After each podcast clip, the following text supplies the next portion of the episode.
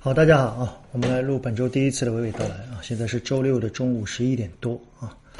呃，五月份的行情基本上就收官了啊。如果我们来看整个五月份的收官的指数的话，我们看看啊，基本上就是一根小的十字星啊。大家看到了，这是月线啊，这是上证指数，大概跌了几个点吧。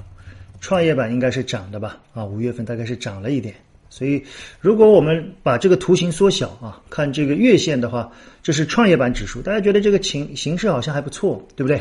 我们来看整个月线的这个形态啊，我们把均线什么全部拿掉，现在是慢慢的盘到了这个三角的向上啊，这是创业板的位置。我们来看上证啊，我觉得上证的意义不大啊。我们来看整个沪深三百的整个走势。啊，我们来看啊，整个沪深三百的走势基本上是在这个通道里面做窄幅的运行，这里有比较大的压力，所以这里如果越过的话，可能基本基本上就有向上的空间啊。所以我想，未来的一段时间啊，我想六月份可能会有一个小幅台阶向上的概率啊。当然，我们也只是一个仅供参考嘛啊。指数我们说了，指数不用过分的敏感。今天我们聊聊整个消息面，其实还是蛮多的啊。一个是上周连续北上资金在周五的时候出现了大幅度的流入，很多人来问这个问题啊。那么现在的解释是说，六月六月份呢，就是半年度的 MSCI 出现了调整啊，因为北上资金不仅仅是 A 股，还有港股啊，比如说这个美团啊，美美团也出现了比较大的上涨啊。我们来看看啊。美团，大家看看啊，在上周五，大家看尾盘啊，也出现了大幅度的上涨。美团啊，那么大的一个盘子的股票也出现了大幅度的上涨。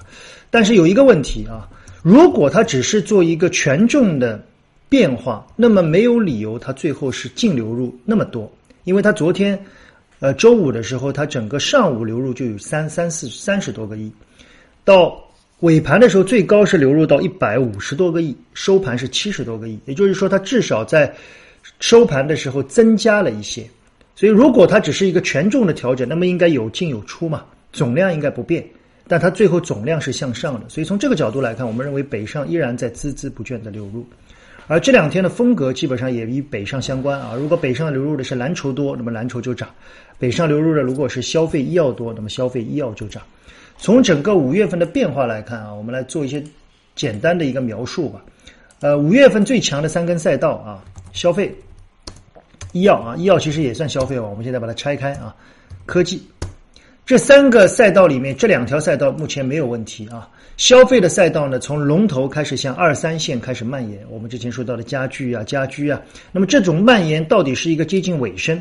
还是进一步的深入挖掘，现在我们不得而知啊。但是从性价比来看，二三线的消费比龙头似乎更有意义。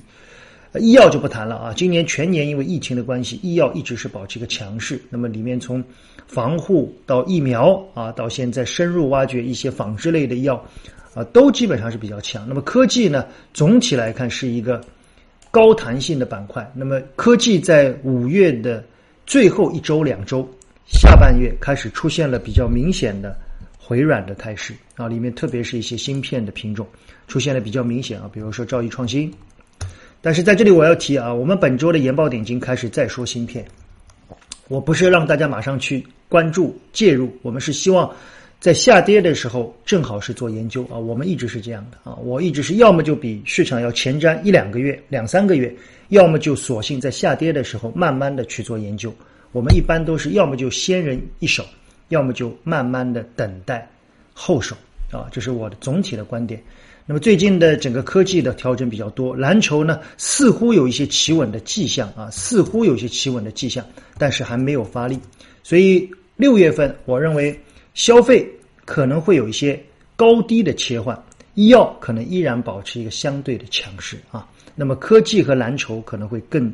均衡一些，所以如果给我来看啊，我们对六月份做一个简单的我个人的判断的话，仅供参考的判断啊，我认为六月份是均衡为主啊，整体市场的风格更偏向于均衡，然后呢，指数呢可能是一个小幅上台阶啊，小幅上台阶的格局啊，小幅上台阶，这是仅供参考啊，仅供参考。周末还有很多的消息啊，周末一个呢是。呃，高层说了两段啊，一段呢是要引进做市商制度，做市商制度我们已经谈了很久啊，我想做市商制度在海外是一个非常重要的制度啊。那么我们在这里不多谈了啊，做市商制度呢，做市商制度主要是为了保证流动性。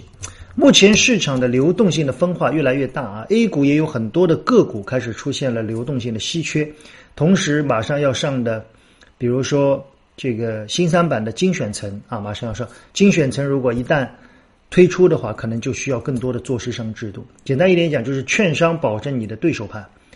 在香港是这样的啊，有些小的股票，如果你的流动性不足，你可以直接打电话给做市商，你说我现在要买多少股，出什么价。那么大家去协商啊，去谈。如果券商挂出了这个价，你一定要接的啊，你一定要接的。当然，它还会会有一些细则，所以它能保证一定的流动性。否则，有些股票它一天都成交不了几百股，你要买卖怎么办呢？找做市商啊。所以做市商制度主要是为了保证流动性啊，保证流动性。这是一个。第二个呢，可能很多人看到会很兴奋啊，下周可能会对券商股会有一些刺激吧啊，我觉得。就是 T 加零制度啊，终于 A 股在历经了二十年以后，T 加零制度终于又接近开始了啊！我觉得时间上应该是比较好的一个时间了啊。T 加零制度，但是这一次的 T 加零制度呢，它这里写的是单日单次回转啊，单日单日单次回转，这个单次回转很多人不太理解啊，我的理解里面是。哎看看啊，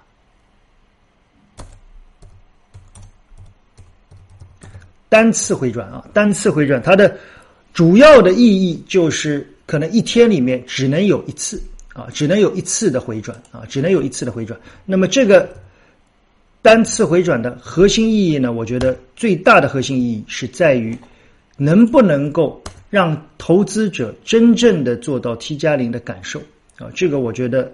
至少比没有好。第二，会不会全市场的推开？我觉得比较难。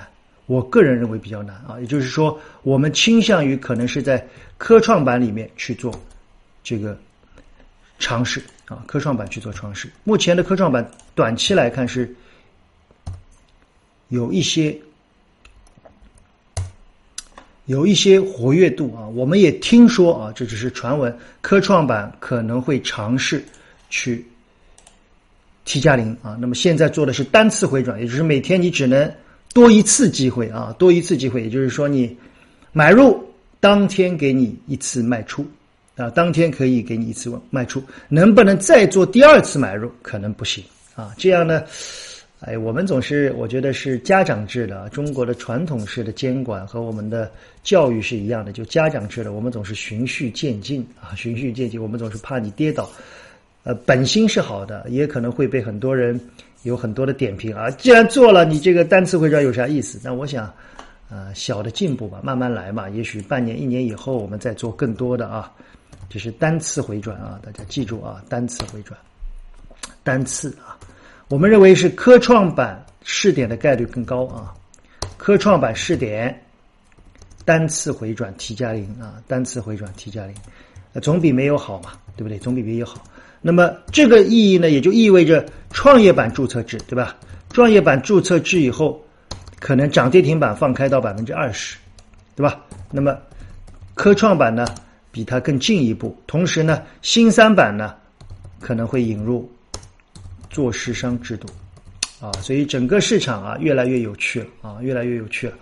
我们看啊，这是我设想的啊，未来可能科创板试点单次回转 T 加零，长时间当天买进。当天卖出啊，一次，创业板注册制涨跌停板变成百分之二十，放开新三板引入做市商制度，保证一定的流动性，整个市场多层次的交易制度开始逐步逐步的进入，啊，我觉得反正改革嘛，一步一步来，没有坏处啊，没有坏处，这是我总体的一个看法。那么今天我们订阅号呢，主要要等会儿我们预告一下啊，今天订阅号我准备了一些啊，我们主要要讲这个。呃，国企改革啊，国企改革，我把大家列了一下啊。国企改革混改这一块，其实是我比较拿手的啊。我们很多人可能一些学员，包括一些这个客户都知道啊。我们经常做一些呃混改，以前我经常做一些案例啊，从地方国企，比如说上海的啊，到央企，我们等会儿会教大家怎么去看这一块，其实比较花精神。但这一块的好处是，如果你抓住了一个方向，如果你抓住了一个方向，你往往能够一吃吃几年啊，因为它一个系一旦起来，比如说我们前年年底我们抓住了一汽系，很多人可能知道啊，从一汽轿车对吧？当时一汽轿车这一段，然后到一汽夏利，对不对？它整个一波一波的啊，它一汽夏利，我印象很深啊，一汽夏利哦这一段，对不对？然后我们看到，比如说一汽富维啊，包括这个富奥股份，大家看啊，这是前年年底嘛，一八年年底，包括富奥股份啊，做做轮胎的啊，很多几家公司，如果你这个一起把它把它完成了，那么你其实能够做到连续吃多次。那么再比如啊，我们在二零。啊，一二年的时候，我们做的上海的这个广电系，我印象很深啊。当时的广电网络现在变成了东方明珠，很多人可能没印象了。它后来变成了百视通，百视通变成了东方明珠，股价涨幅从四块钱最高涨到五十块，涨了十倍。之后的广电电子变成了云赛智联啊，可能很多人都不记得了。然后广电的这个华林呃，这个华林股份变成了华兴证券。啊，这个连续的多家，所以做混改的好处，它是你搞定了一个系，就你知道它的整个的主逻辑，他要做事了，然后一家一家公司做下来，他一年一年做啊。广电还有呢，这是小飞啊，飞乐飞乐音响之后变成了这个，当然当时现在是都跌的稀里哗啦啊，这些这是这个不成功的。我们说不成功就是它资产不好，但是它的股价在当初也涨了很多啊，还有。中安消，大家记得吗？现在都快退市了。但当时的股价在出现以后，从五块钱一路涨到四十多块。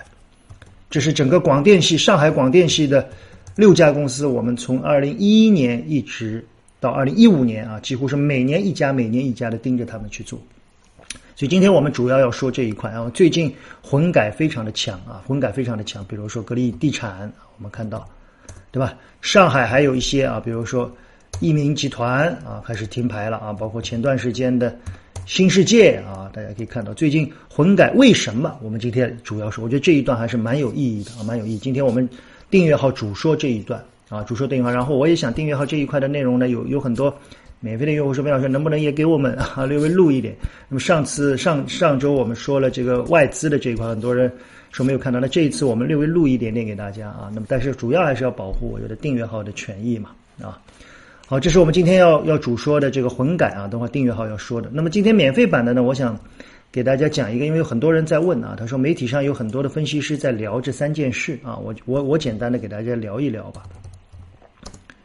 就现在的市场啊，选股、选时和选工具，现在的市场你到底哪一块要更注重？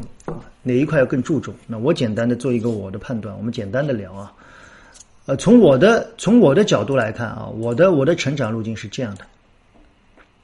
初入市的时候，一般来说比较懵懂啊，所以这个时候呢，你可能会更多的去选择做一些技术指标啊。技术指标你觉得太多了，这个时候呢，你看大家看啊，我现在是一个四图，我下面其实有很多的技术指标啊，量、KDJ 啊、MACD 啊、布林线等等的技术指标我都利用着，所以。工具的作用，它其实就像我以前举过一个例子啊，工具的作用或者软件的作用，软件工具的作用，它更像一个计算器啊，它更像一个计算器。计算器大家知道吧？你说家里面需不需要计算器？需要，所以我觉得这个东西是需要的啊。但这个东西现在呢，市场总体来看，我认为已经做得很好了。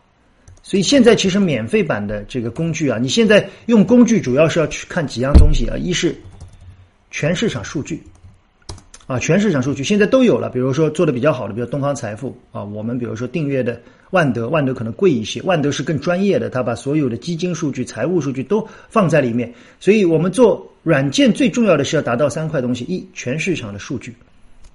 那么这一块呢，现在比较好的，比如同花顺啊、指南针啊、东方财富都是免费的，大家只要会用。就可以了啊。第二呢，就是适当的简便啊，简便。简便的意思是，比如说某些软件的这个条件选股，你要自己去设置财务指标啊、条件选股，这个自己设置并不难啊，只要学会了就可以了。然后你可以把这些条件选股的东西放在里面，所以这是第一步啊。我们认为是从低端的投资者变成一个我们说入门的投资者。我说这只是入门，这些东西你只是方便你的时间。但这些东西大部分现在市场上免费的已经足够用了啊！对我来说，我觉得已经足够用。大部分投资者我觉得也足够用了。偶尔的你付一些费用啊，一年一两百块的，比如说 Choice 啊，比如 Choice 啊，比如说这个东财的、同花顺的有一些，一年大概也就几百块钱嘛。这个海外也就是这个价格啊，因为这些东西基本上慢慢慢慢都是公开化，都是逐步的免费化啊，大概就是这个东西。所以整个的软件工具这是第一块。那么第二块就是我们说的选时，选时的难度就要高一些，因为选时的难度它其实是一个综合逻辑分析，市场是强还是弱？综合逻辑分析，这里面你要判断很多宏观、行业、流动性，你都要全面的判断。然后你来判断大牛市啊、大熊市。现在我们认为整体市场没有大的风险啊，因为我们基于流动性啊、宏观啊各方面的判断。当然，大家也有差别。有的人觉得中美关系影响很大，我们认为影响慢慢慢慢会消除。中国的经济的情况、流动性都在啊，这是我们的一个判断。选时它其实是一个综合的逻辑判断，不是一个点，而是一一团线。你要找到那个阶段性的线头。哎，有的时候是中美关系的事情影响很大。有的时候现在是宏观经济的问题影响很大，有的时候是流动性的问题影响很大，这个时候是选时，那么最后那个境界是选股。选股它其实是放在三者之上，最上面的是选股，因为有人说选股，边老师我也用软件选，当然也可以啊，用软件选它本身全市场数据以后，你也要综合全市场选到最强的，做短线的。选时里面也掺杂到选股，因为你要行业分析嘛。但最后其实是一个选股，选股它核心是，比如说这几年我们尽量的把更多的精力放在行业和个股上。我认为行业和个股能够穿越市场的选择。当然，这三个东西都有人说，边老师你这样说其实都蛮重要的，是的。但是人的精力是有限的。当我去花很大的精力去看年报、看财报。做财务数据的分析，做行业数据的分析的时候，我不太会再有精力去做大量的宏观数据的分析，我不太会再有精力去看全市场的全貌。人的精力是有限的，时间是最值钱的。那比如说，我团队里面有各种，比如说有金融工程的啊，金融工程的它主要做量化，它的主要的时间就放在这儿，它要在市场全貌里面去得出一些结论。他通过逻辑的分析，那行业分析师和宏观分析师，他更多的是在做这。那么当然还有行业的，更多的做企业调研的是在这儿。所以从我们研究所的配置来看，它是一个全面覆盖的。但对个人投资者来说，你一个人，比如说我们研究所有六十多个人，分公司有十几个人，那你你一个人怎么能干完二十个人的活呢？而且这些人是专职在干的，高智商、高学历，你怎么干得完？所以，对个人投资者来说，我认为你应该是一个逐步进阶的过程。但你的精力要清楚，你在这段时间你主要的精力花在哪儿？好吧，这是我今天因为有互动平台上有很多人来问我，边老师，现在选时和选股哪个更重要？我个人认为，我现在的阶段，我认为选股更重要。我认为市场没有系统性的风险，而且市场的分化很大，市场还在三千点，但个股。已经有很多的股票创出新高，我在本周的周报也写了啊。上证指数的失真性很重。那从软件的应用来看，对我们来说这都是小 case，而且现在其实免费的软件应用和工具的应用已经足够多了，大家只要熟悉的几个就可以了啊。我觉得这个就 OK 了。好，今天我们就说到这儿啊，说到这儿，然后我们来说说这个订阅号的内容。今天我我我我想这个我我会让小编录出一些我们订阅号的内容啊，给大家看一看。那么今天我们要说的订阅号的内容是标杆性的国改啊，来引领这个国企改革。最近的国企改革开始关注啊，特别是混改再度进入到我们的眼帘。它其中最重要的有几个案例啊，我看到以后我是觉得哦，值得开始做一些研究啊。其中涨幅比较好的一个是江淮汽车，江淮汽车引入了大众混改啊，引入了大众混改。第二个是格力地产。格力地产是把上市公司平台整合到控股股东旗下的一个免税牌照业务啊，免税牌照业务，很多人可能都没看啊，只看到它的股价涨了啊。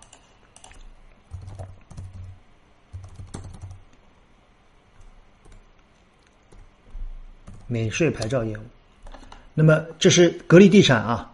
第三个呢是刚刚停牌的歌华有线啊，很多人知道歌华有线是注入了广电网络资产，然后呢整个广电系要去拿一块五 G 的牌照，而且有十家公司，比如说东方明珠啊啊这等等等等上市上上市的这个传媒公司啊，这十家都纷纷的去引入这个广电牌照，然后有部分的股票涨了，有部分的股票涨了一般啊。所以从这个角度来看，整个国企改革的这条路径已经非常清晰。当然还有还有很多地方国改啊，比如说上海的，上海的很多啊，比如说前段时间的强生控股，强生控股引入了这个呃上海的外服啊，我们之前点评过，但但对公司来说，我们不做不做股价的点评啊，不做股价的点评。外服对不对？这是非常明显的。然后益民百货啊，然后我们看到比如说。老庙啊，老庙去，这是民企了。老庙现在已经是复兴呃复地集团的了嘛啊，老庙去收购了金辉酒，对吧？然后金辉酒出现了涨停。你看，非常非常多的案例，突然之间在今年全面的冒出来。然后我们跟一些机构投资者做了一些交流啊，我想我我我们分两段啊，这一段我免费的送给大家，就是大家要去关注这一段，为什么？为什么在今年的国企上出现了这么大的一个主逻辑？就是这些整个的波动点到底在哪里？我们认为这个波动点主要在于两方面：一方面，经济在目前财政投入很大，这是最重要的原因。当我们的财政投入很大、赤字率很高的时候，我们就很缺钱。这个时候，地方就要去干活，所以国企改革上一轮的高峰大概是在一四一五一六年，一七年以后就停了很久，三年以后突然之间国企改革又开始出现了比较大额的、大规模的各个地方的动作。我想最重要的是各个地方的财政都开始吃紧，因为今年我们要大量的财政投入啊，财政投入从中央到地方都需要钱啊，这个时候就可以开始卖一些资产。对不对？那么各个地方根据你的自己的要求去做资产。那么大家会发现啊，这一轮我们主要的引入的是混改政策。其实混改里面有很多类型啊，一个是比如说外资，一个比如说是互联网的巨头啊。最典型的是前两年的中国联通，对不对？大家记得吧？啊，中国联通当时做了混改，你看股价在这一段啊，当时从四块多钱涨到了七块多，啊，现在又稀里哗啦，所以。整个的混改，它大概有几个，一个是引入控股股东，一个是资产注入，一个是借壳啊。一般来说，它有几个方向啊。一般来说有几个方向：优质资产注入，优质资产注入。比如说刚才说的强生，强生现在注入的这一块外服的资产，虽然我也认为不是那么优秀，但是比强生现有的这块资产要好一点啊，要好一点。格力地产也是一样，这是叫优质资产注入。第二个混改。混改是说明你这个行业本身还是很重要的，但是这几年的经营很差，这个经营可能是行业趋势所变的，所以你必须要去引入更好的，比如说联通，比如说刚才我们说的广电系，广电系，歌尔啊，呃，个这个这个这个这个叫叫这个就是广电的那些运作啊，我们现在去拿五 G 的牌照，这些东西联通重不重要？当然重要。所以联通你不能卖给卖给别人吧？所以联通当时引引入了 BATJ，对不对？我记得京东啊等等啊都都引入。那么它为什么呢？因为我们的电信运营商需要更多的和互联网去结合。这一次的广电系也是一样，它整个整合以后还要引入，比如说听说阿里啊、腾讯啊要引入这些巨头，然后内容平台线上线下一体化。广电重不重要？当然非常重要嘛。